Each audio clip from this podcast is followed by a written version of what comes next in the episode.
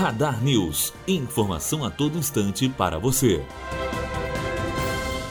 Dados divulgados pelo Ministério da Saúde mostram que o estado do Rio de Janeiro lidera o número de casos de chikungunya no Brasil. Até o dia 16 de março desse ano, foram em torno de 39 mil casos a cada 100 mil habitantes. Em 2019, foram registrados cerca de 12 mil casos de chikungunya no Brasil, com uma incidência de 6,2 casos a cada 100 mil habitantes. Em 2018, foram 23.484 casos, uma redução de 44%. A cidade do Rio de Janeiro lidera o número de casos de chikungunya no Brasil. Do início de janeiro até o dia de ontem, foram registrados 2.753 casos. Os números da Secretaria Municipal de Saúde do Rio mostram que só em janeiro foram 1.644 casos notificados. Em fevereiro, esse número foi de 719 casos e em março, 390 casos. Senador Vasconcelos,